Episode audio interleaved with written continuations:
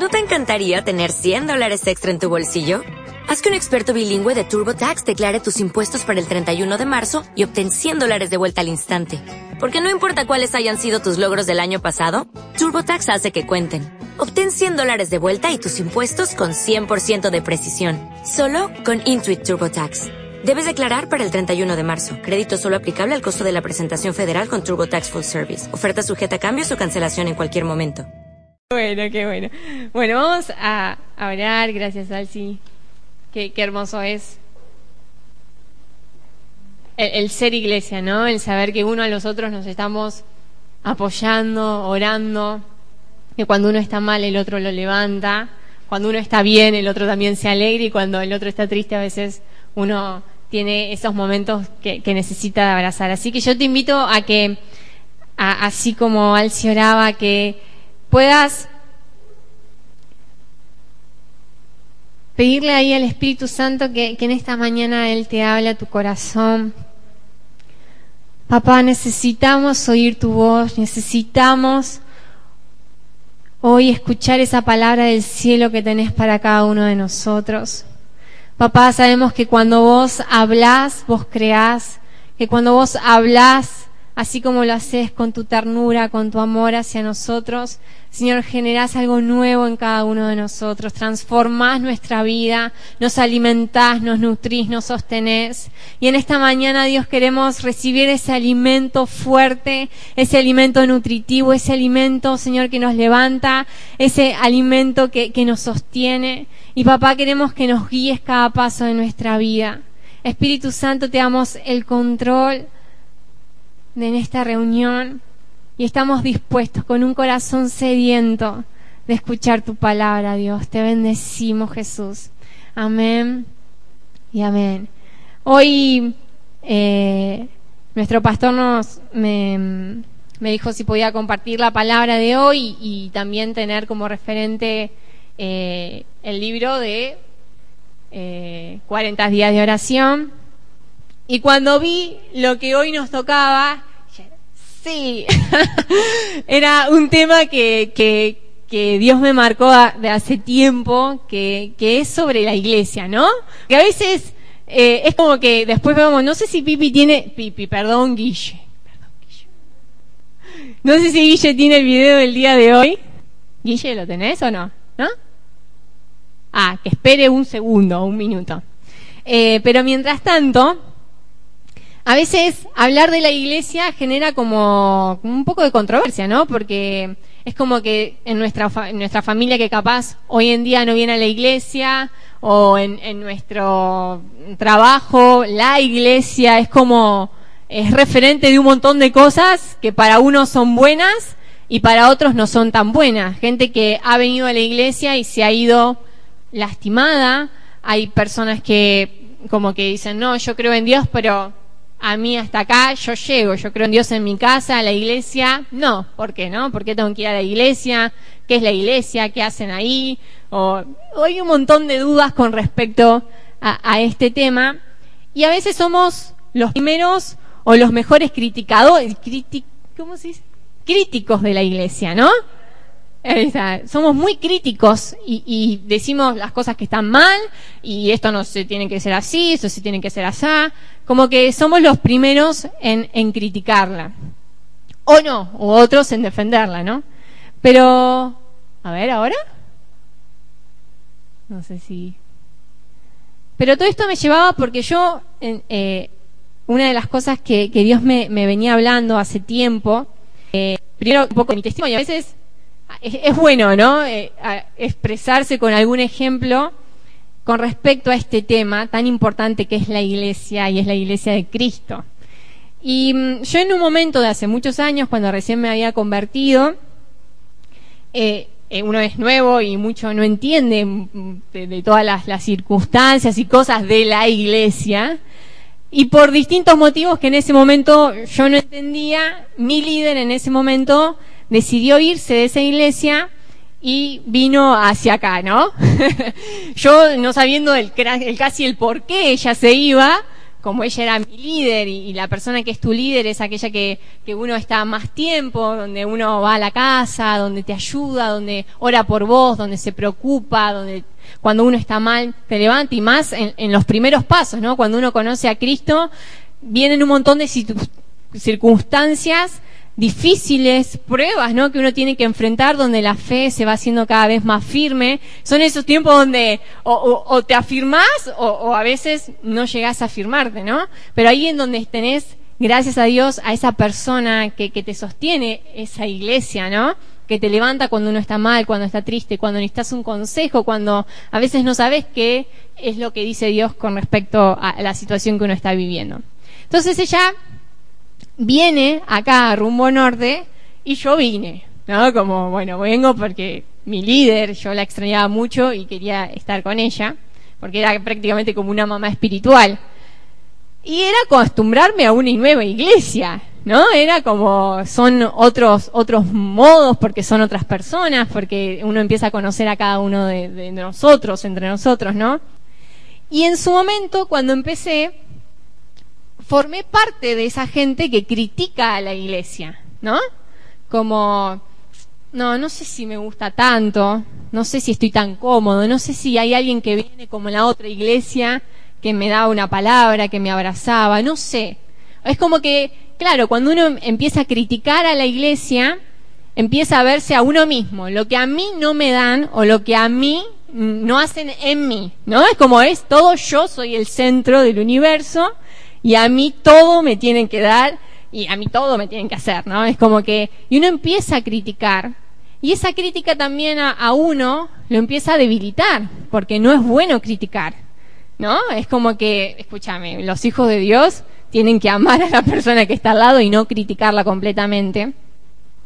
Hasta que, ¿no? E, en este proceso de que uno empieza a criticar, uno se empieza a debilitar, en su fe, en, no querer venir a la iglesia, en decir, no, mejor creo yo sola en mi casa, ¿no? Como que distintas cosas que uno puede llegar a pensar, nos enfrenta ante estas situaciones. Ah, bueno, a ver, la empiezo a criticar a la iglesia con el que tengo al lado, con el que tengo al otro lado, con el que tengo al otro lado, y eso se hace un cúmulo de crítica, ¿no? Y la mayoría de la gente siempre te afirma lo que vos estás diciendo, que en realidad no está bueno. ¿Y a qué venía con esto? ¿no? En que hasta que Dios me habló con respecto a esto, a la iglesia, a quién es la iglesia, a que a veces no nos damos cuenta que cuando hablamos de la iglesia, también estamos hablando de nosotros mismos. Que cuando decimos algo malo, también nos estamos criticando. Que cuando decimos algo mal de la iglesia, estamos diciendo algo mal de Jesús. Y ahí es donde uno comienza a amar, ¿no?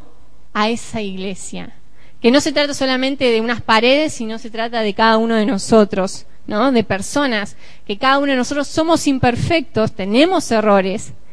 Y, este pensamiento, y, y, que Sol también, justo también hemos leído un libro que hablaba, te cambia por completo tu mirada, porque ya cuando criticas, sabes que estás criticando a Jesús, a la persona más perfecta de todas. Sé que cuando criticas estás criticando a la amada, a la esposa amada de Jesús, por la cual Él se entregó por completo. Y bueno, como el video, a, a, esto quería introducir, a Efesios 5, 27, 25. Después vemos el video al final o... ¿Sí? Bueno, antes de empezar, miramos el video.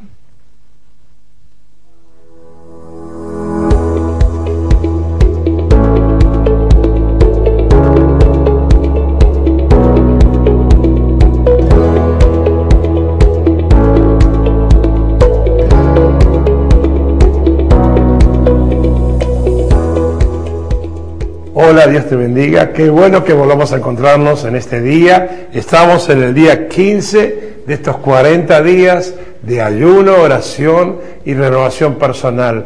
Y este clamor por Argentina, que está uniendo a cientos de miles de cristianos en cada rincón del país, a lo largo y a lo ancho, clamando para que Dios intervenga en nuestro país Argentina necesita de Dios y su iglesia levantando un solo altar para clamar a Dios por Argentina. Y este día tan pertinente, el día 15, un tema clave, dice su título, Somos Iglesia. Y ahí está el versículo de Romanos 12 que todos conocemos, que así como nosotros tenemos un solo cuerpo con muchos miembros y estos están eh, enlazados unos con otros, funcionando específicamente para beneficiar al todo del cuerpo, de la misma manera somos miembros del cuerpo de Cristo y estamos ligados los unos a los otros. Y como dice eh, el, el devocional de hoy, es verdad, es clave entender esto. Ahí en Efesios, cuando Dios está hablando del matrimonio y del rol de los hombres de amar a las mujeres, dice, igual que lo hizo Cristo, que amó tanto a la iglesia que dio su vida por ella. Qué tremenda definición, ¿no? El amor de Jesús por la iglesia. Y eso es clave entenderlo.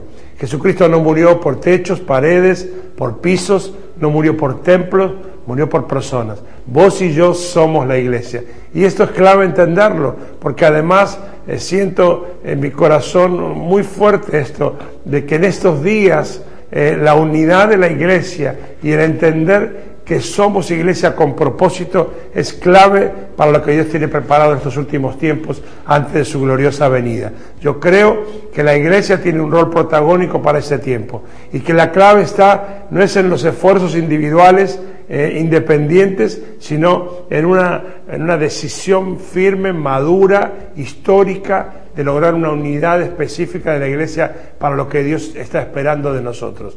Pienso también que es clave entender esto. Somos iglesia y, eso no son templos, como te decía antes, y ser iglesia indica que lo somos las 24 horas del día, en todo lugar, en todo momento, en toda circunstancia. Hay lugares que están preparados y personas que están asignadas para tener un encuentro con su iglesia. Y eso significa que eso puede pasar en tu oficina, en tu comercio, en tu facultad, en la universidad, en el colegio, en el barrio, en, el almacén, en cualquier lugar, porque Dios tiene citas divinas preparadas para su iglesia. Y si toda la iglesia entiende eso, el rol que tenemos y quiénes somos nosotros en la mano de Dios, algo puede cambiar en la Argentina. Yo estoy clamando a Dios por esta unidad de la iglesia hace muchos años, eso quema mi corazón, creo que hay un plan de Dios maravilloso en el poder del acuerdo. Dios bendice el poder del acuerdo.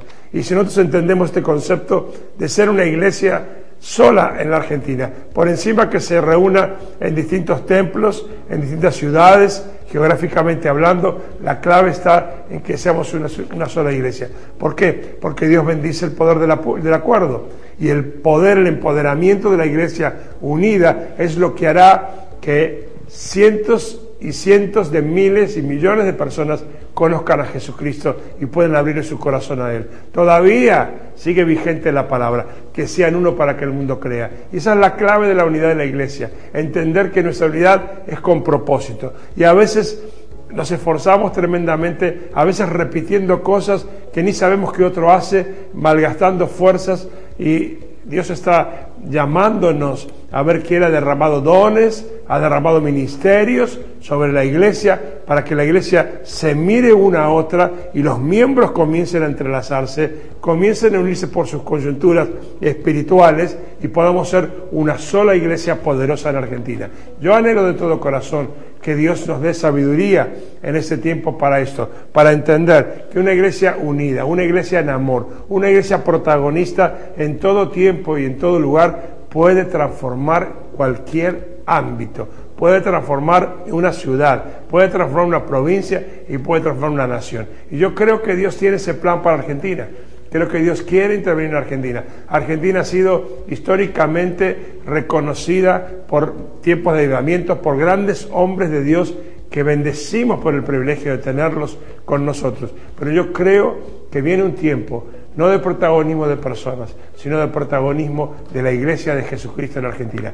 Una sola iglesia que sea capaz de renunciar a sus objetivos pequeños, individuales, por el gran plan de Dios para toda la iglesia de Argentina. Que sea capaz de dejar de pensar solamente en su pedacito de iglesia para pensar en toda la iglesia de Dios en Argentina. Y yo creo que si eso sucede, será tremendo lo que Dios hará con la iglesia. Yo te bendigo y te animo a ser iglesia en cada lugar, en cada circunstancia, vos tenés un rol protagónico que otro no puede reemplazar. Dios lo asignó para vos. Sé iglesia en cada lugar donde estés, en cada lugar donde transites la semana. Vení el domingo al templo a compartir lo que Dios hizo contigo en la semana.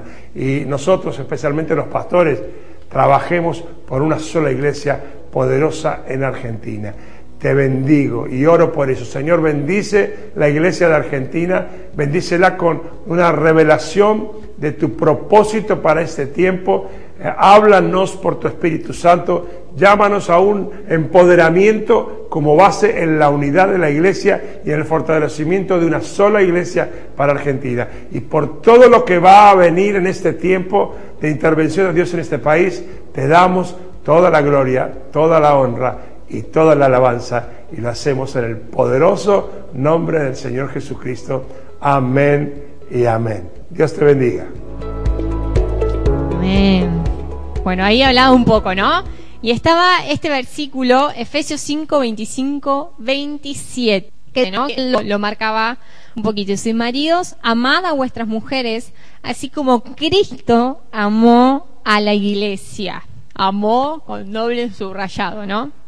y se entregó a sí mismo por ella para santificarla, habiéndola purificado en el lavamiento del agua por la palabra, a fin de presentársela, eh, presentársela a sí misma a una iglesia gloriosa, que no tuviera mancha ni arruga, ni cosa semejante, sino que fuese santa y sin mancha.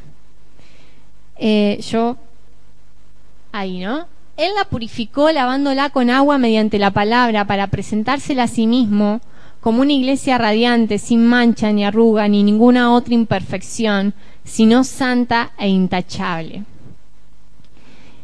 Quédense con, esta, la, última parte, más allá de, cuán importante saber que Cristo amó a la iglesia y se entregó por ella por completo pero dice, preséntenla a sí mismo como una iglesia radiante, sin mancha, ni arruga, ni ninguna otra imperfección, sino santa e intachable. Pensar que la iglesia va a ser de esa manera, es de esa manera. O sea, aunque hoy vos veas, no, pero esto, no, la iglesia para Dios, imagínense, en Él se entregó y dio su vida para esta iglesia, esta iglesia que se va a presentar ante Él sin manchas, sin arrugas, con ninguna otra imperfección, sino santa e intachable, porque Él nos lavó a través de su sangre y nos santificó a través de ello, ¿no?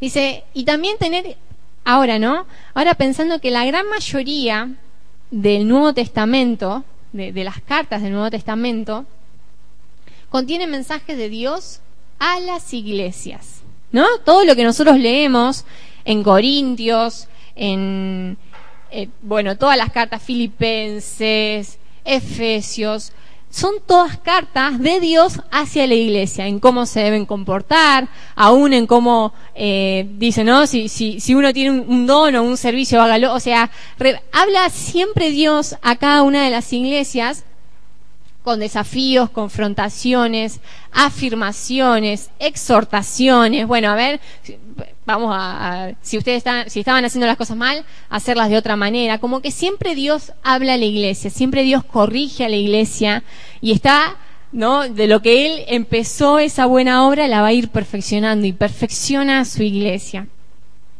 Acá, ¿no? El plan de Dios es más que para individuos y familias naturales, es para un diseño que es la iglesia, ¿no? Simplemente es, eh, a veces uno ve simplemente algo chiquitito como, bueno, el propósito de Dios para mi vida.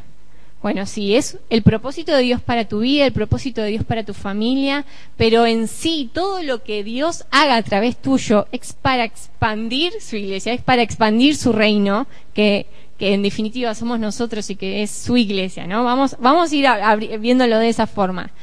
Y acá dice, la iglesia es un diseño de Jesús y está en Mateo 16, 18 donde Jesús le dice a Pedro, ahora te digo que tú eres Pedro, que significa roca, y sobre esta roca edificaré mi iglesia, y el poder de la muerte no la conquistará. Me encanta esta afirmación porque dice, sobre esta roca edificaré mi iglesia. Jesús la va a ir edificando, ¿no? Eh, qué, bueno es esto, que, que Jesús está en medio nuestro, ¿no? Y el poder de la muerte no la conquistará. Y esto es algo importantísimo, saber que al estar Dios con nosotros no hay ningún otro poder que pueda ser superior. ¿no? Siempre todo lo que Dios diseñó, todo lo que Dios construyó, viene el enemigo, viene el diablo y quiere destruirlo, quiere derribarlo, quiere es todo lo que uno puede llegar a, corromperla, ¿no? A poner de ahí un poquito como esa semillita de discordia, de esa división, separación. Pero acá Jesús afirma que el poder, que aún ni el poder de la muerte podrá conquistarla.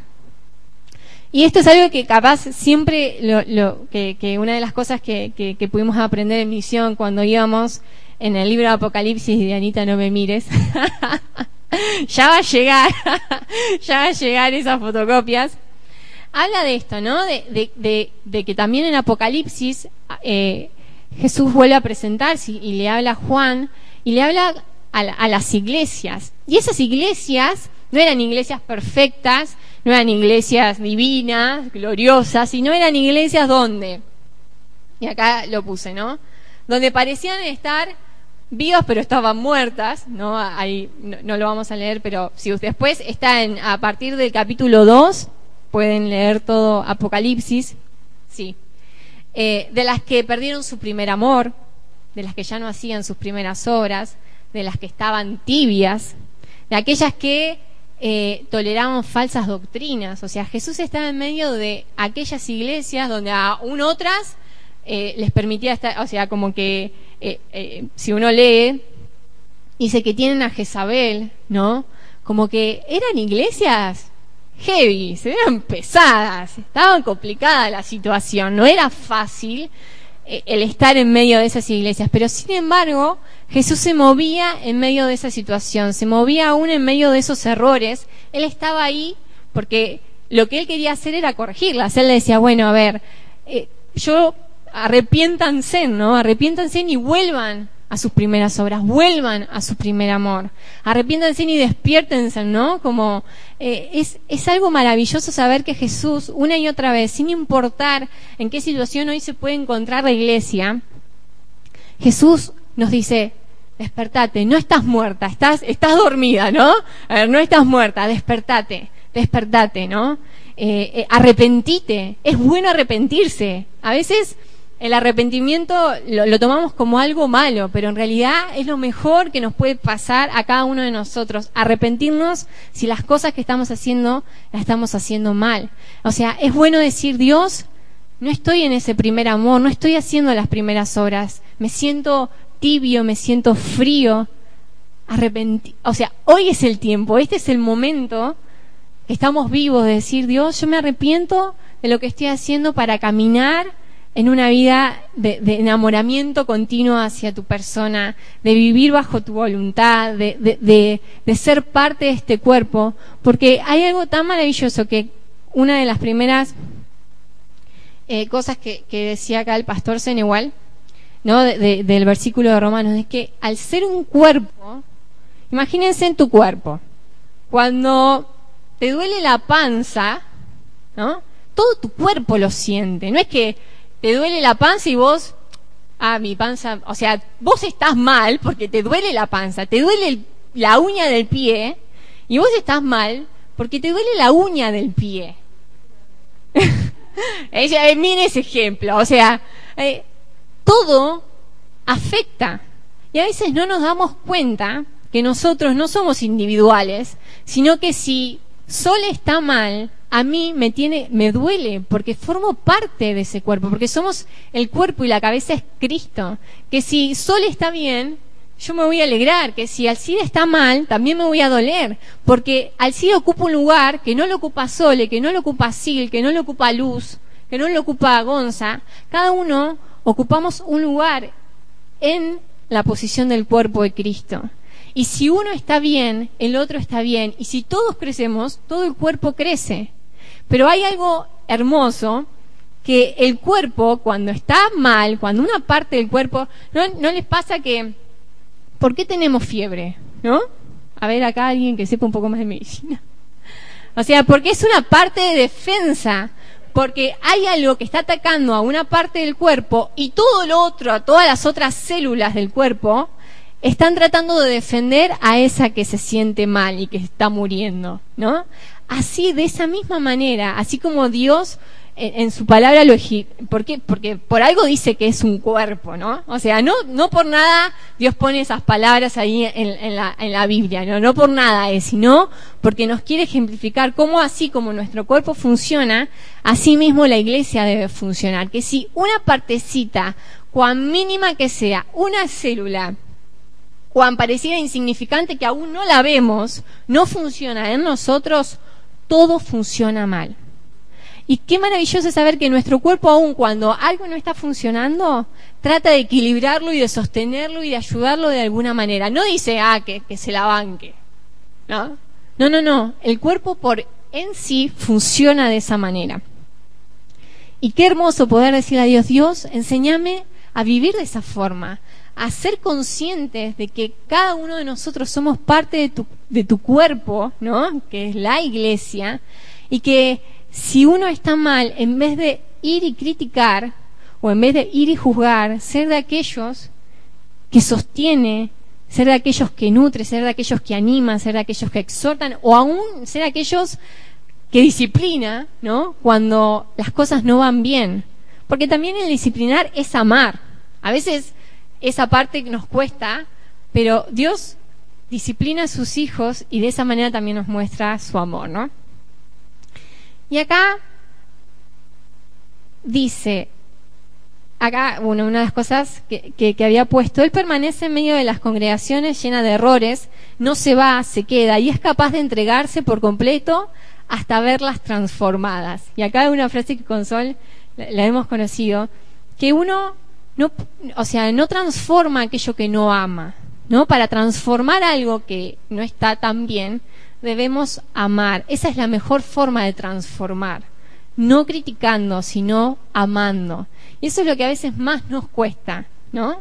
A veces cuando vemos algo mal, lo que hacemos primero es criticar en vez de amar para ver que eso cambie por completo. Y no porque seamos nosotros nuestra, con nuestras propias fuerzas, sino transformar nuestra crítica en una oración. Y eso lo cambia por completo. ¿no? Cuando vemos algo que, que no está del todo bien o que nosotros pensamos que, que, no, no, no sé si debe ser así, bueno, eso ponerlo en oración. Dios, oro por ti. No sé si cuántos de nosotros oramos seguido por la iglesia. ¿No? Hoy, hoy podemos, antes yo me acuerdo cuando al principio pensaba, yo orar por la iglesia, como que yo oraba por mí, ¿no? En, en, mis primeros pasos, como que orar por la iglesia no era consciente de la magnitud y la importancia que para Jesús es su iglesia. Y acá es lo que al principio decía, cuando estás en contra de la iglesia, estás en contra de Jesús. Porque Jesús ama a la iglesia y es uno con ella. Y acá vamos a Hechos 9.4. Y vemos por qué digo esto. Porque cuando estamos en contra de ella, estamos en contra mismo de la persona de Jesús. Y con los chicos había compartido en uno de los sábados este versículo, en, este encuentro que Saulo tuvo con Jesús. ¿no? Tuvo con, la misma gloria de, él. No sé si Guille lo, lo tendrás, Hechos 9.4. Porque acá Saúl, Saulo, perdón, Saúl, Saulo, eh, Saulo, eh, creía que lo que hacía estaba bien. Él servía a Dios persiguiendo a la iglesia de Cristo. O sea, imagínense en hechos donde la iglesia comenzaba a expandirse de una forma impresionante, donde las personas se, se convertían de una manera milagrosa, loca, ¿no? Donde fa, ya dos mil personas se convertían y así, y era una iglesia masiva, una iglesia que se expandía, una iglesia que aún en medio de la persecución crecía, crecía, crecía, ¿no? Y acá Saulo creía que servía, gracias que servía a Dios persiguiendo a la iglesia e iba a Damasco a buscar a los cristianos, ¿no? Él iba a matar a los cristianos, imagínense en todo lo que Saulo hizo, ¿no? Y acá tuvo ese encuentro donde dice con Jesús y dice, él cayó al suelo y oyó una voz que le decía, Saulo, Saulo, ¿por qué me persigues? Y acá Jesús no dijo, ¿por qué persigues a la iglesia? ¿Por qué persigues a mis discípulos? O no le dijo, ¿por qué mataste a Esteban? Porque Saulo o Pablo había matado a Esteban anteriormente. Seguro de eso. Imagínense en ese momento. Y encima a piedrazos, como, Dios mío, o sea, eh, eh, fue un momento trágico, ¿no? Pero acá Jesús le decía, ¿por qué me persigues a mí? A mí. No le decía a mi iglesia, a los discípulos, a quien sea, a mí. Lo confrontó, pero esto hace que cuando nosotros, ¿no? Tengamos en mente, ¿no? Esto de que cuando criticamos a la iglesia también estamos criticando a Jesús. Y eso es súper fuerte, porque a veces tomamos esa postura, ¿no? Y, y también es esto, ¿no? De que si me enojo con parte de mi cuerpo, me estoy enojando conmigo mismo.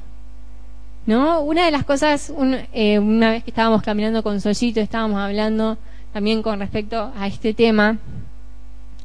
Es como cuando vos estás en un trabajo, no sé si les pasa, ¿no? Yo, yo razoné de esa manera, a veces uno razona de cosas locas.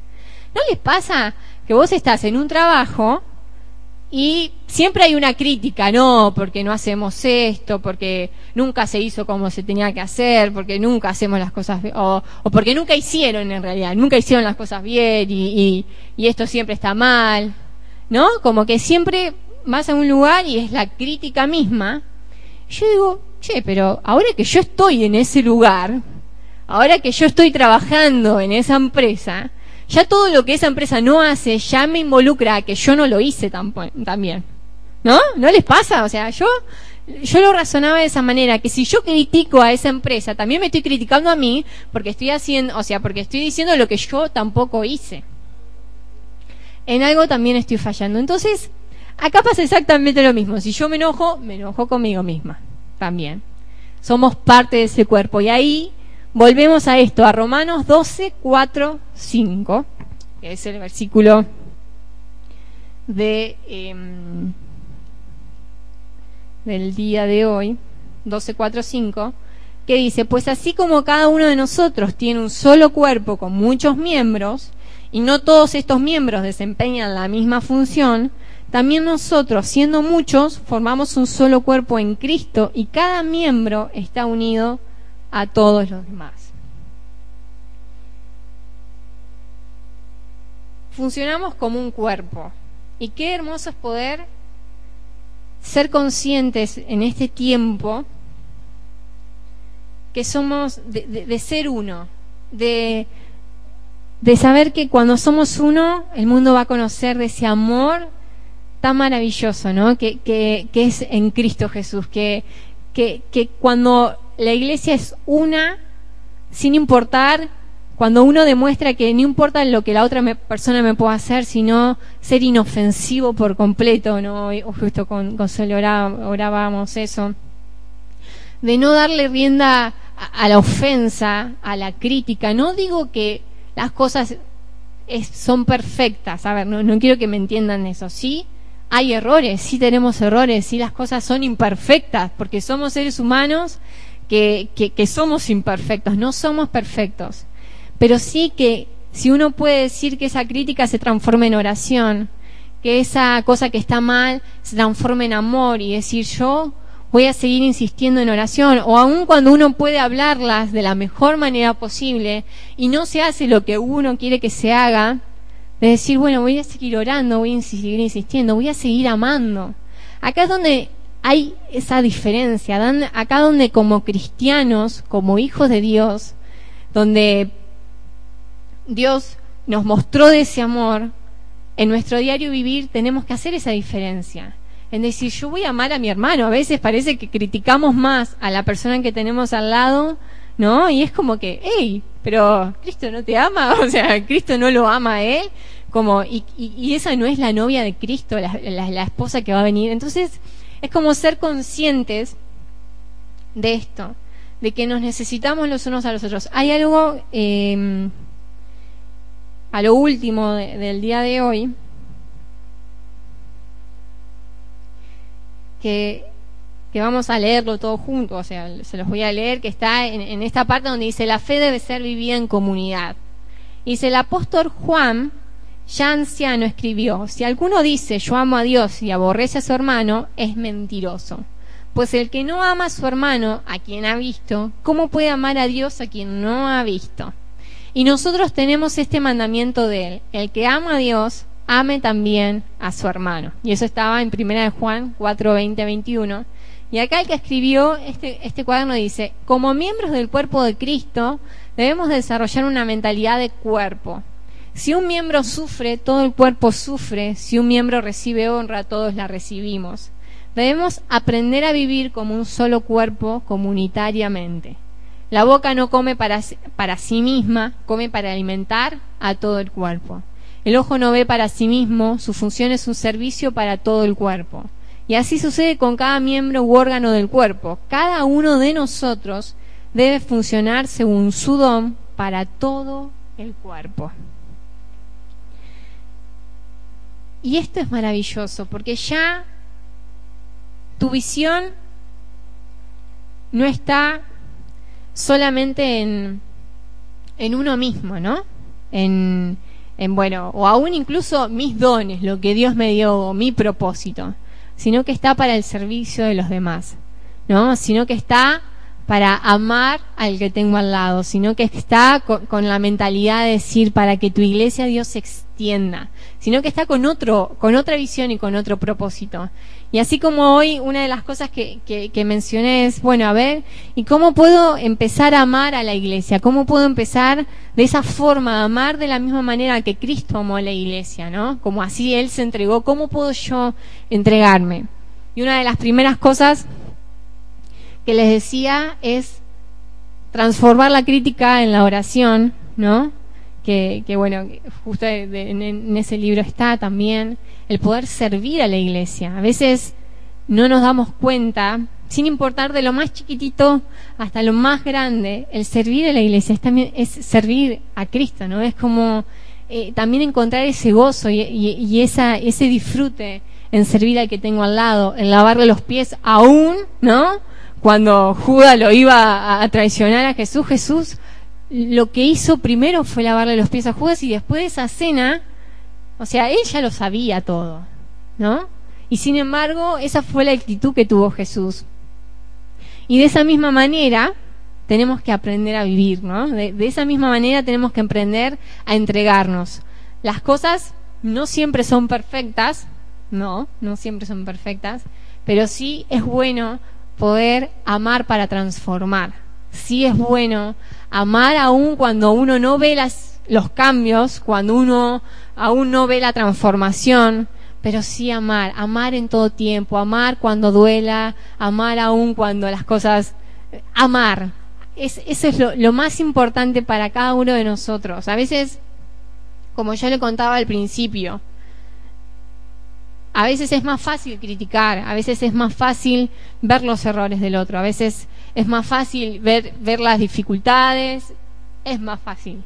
Pero es más difícil amar cuando las cosas no van bien, es más difícil perseverar y estar cuando no ves los cambios o cuando no ves las promesas de Dios o cuando, o sea, es, es siempre esa parte donde más nos cuesta.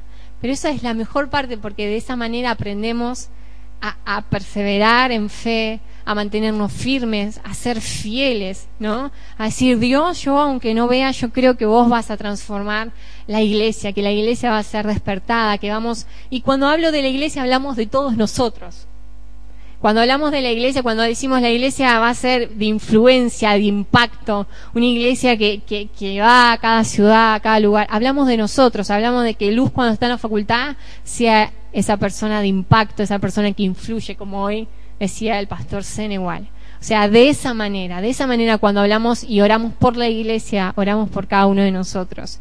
Y teniendo en cuenta esto, de, de ser conscientes que cuando una parte del cuerpo no está bien, necesita ser atendida, necesita ser eh, defendida, necesita ser sostenida, necesita ser nutrida, ¿no? Necesita estar pendiente de esa parte que está doliendo porque es parte de todo uno, de uno, ¿no? Es, es parte de uno.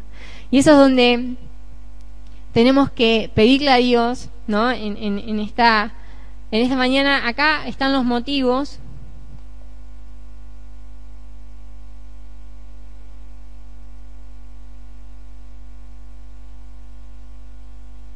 Acá dice, ¿no? Que nuestra participación individual y la de todos en conjunto sume al propósito de Dios que los apartados y los que no consiguen integrarse finalmente puedan unirse a la iglesia y desarrollar una mentalidad de cuerpo, que podamos disipular a cada persona que se acerca a Cristo. Acá son esos motivos de oración, pero yo quiero también, en vez de, eh, al, al terminar, que puedas estar orando por tu hermano, que hoy puedas abrazar a alguien y orar por aquella parte que hoy puede encontrarse más débil, lo que sea, aún aquella que, con la que tanto no, te acercas o con la persona que tanto vínculo uno no hace, pero sí que, que en esta tarde podamos pedirle al Espíritu Santo que nos enseñe a amar con ese amor fraternal, como hoy también orábamos, a amar con un amor que, que, que, que, no espera recibir nada a cambio, sino simplemente a dar, a dar y a dar. Que podamos ser inofensivos, ¿no? Ante las situaciones, que podamos ser aquellos que perdonan más fácilmente, que podamos amar a la iglesia de la misma forma que Cristo la amó. Que, que vos puedas orar por esos motivos y, y que te juntes con alguien, para no simplemente orar por esto, sino que también cuando se junten puedan orar unos por los otros, que puedas dar una palabra de ánimo, de afirmación, de exhortación, no sé, de, edificación, pero que puedas estar orando, ¿sí?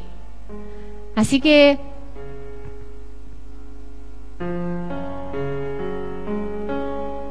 Espíritu Santo, te damos gracias por esta mañana. Te damos gracias por tu iglesia. Gracias por tu diseño. Gracias por ese diseño divino que es poder ser parte de tu cuerpo, sabiendo que vos sos la cabeza, Jesús.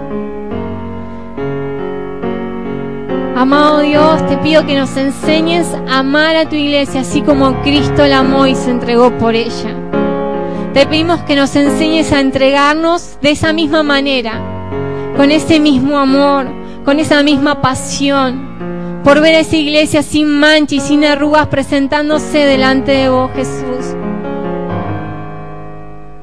Espíritu Santo, enséñanos a amarnos con un amor fraternal.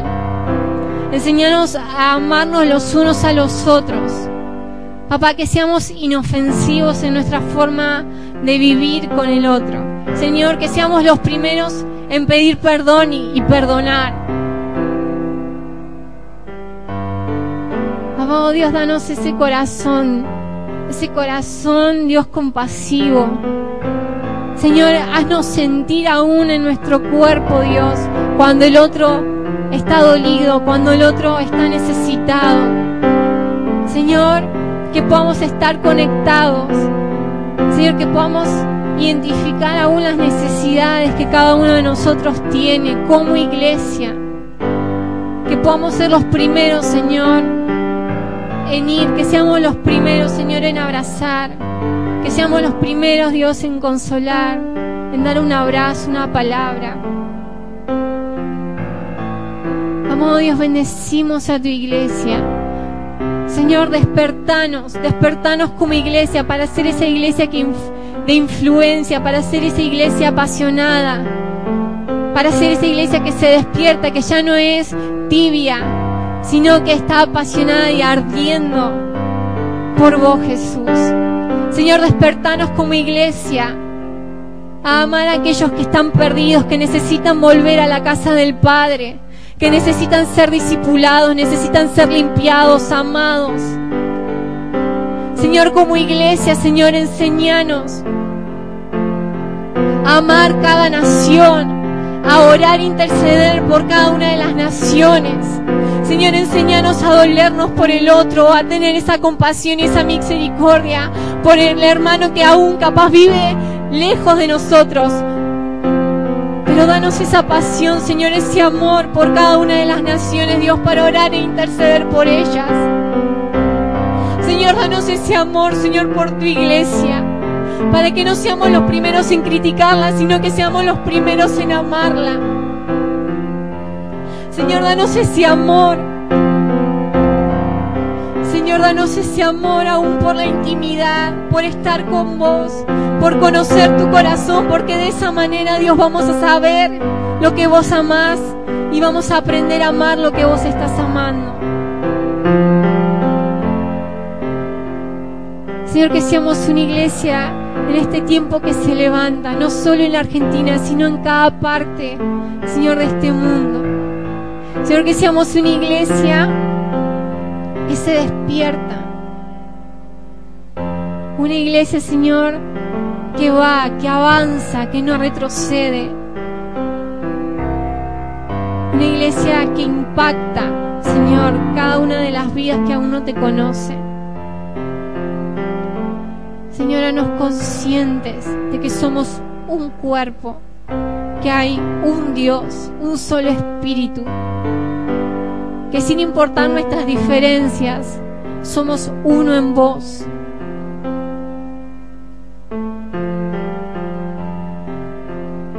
Conscientes, Señor, de que cada uno de nosotros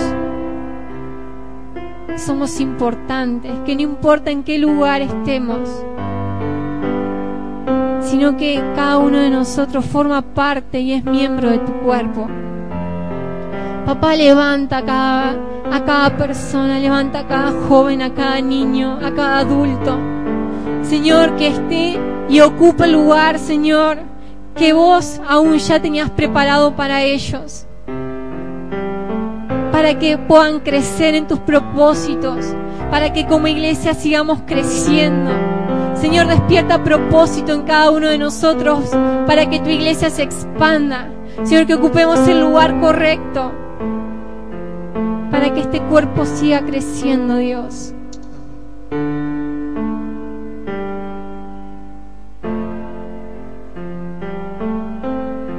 Dios, y yo te pido por aquellos, Señor, que hoy se encuentran débiles. Señor, que hoy aún necesitan de ese abrazo, que necesitan de esa palabra que viene de tu corazón. Papá, yo te pido que en esta mañana vos lo fortalezcas hasta lo más íntimo de su ser. Señor, que vos lo levantes, que vos lo sostengas, Señor, en este tiempo. Señor, que ellos sean afirmados en vos, Jesús. Que su cimiento sea tu persona.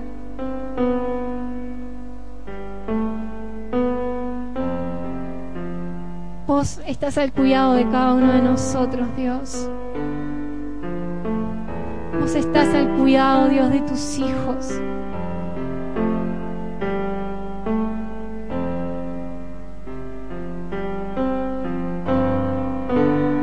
Gracias, Jesús porque vos te moves en medio nuestro. Porque no importa aún nuestros errores o imperfecciones, vos estás en medio nuestro. Vos estás con nosotros. Aún viendo nuestros errores, vos estás. Confiamos en tus cuidados, Dios. Confiamos en vos que vos nos seguirás perfeccionando, que vos nos seguirás preparando, que seremos esa iglesia sin manchas, sin arrugas. Te amamos Jesús. Desolados ya no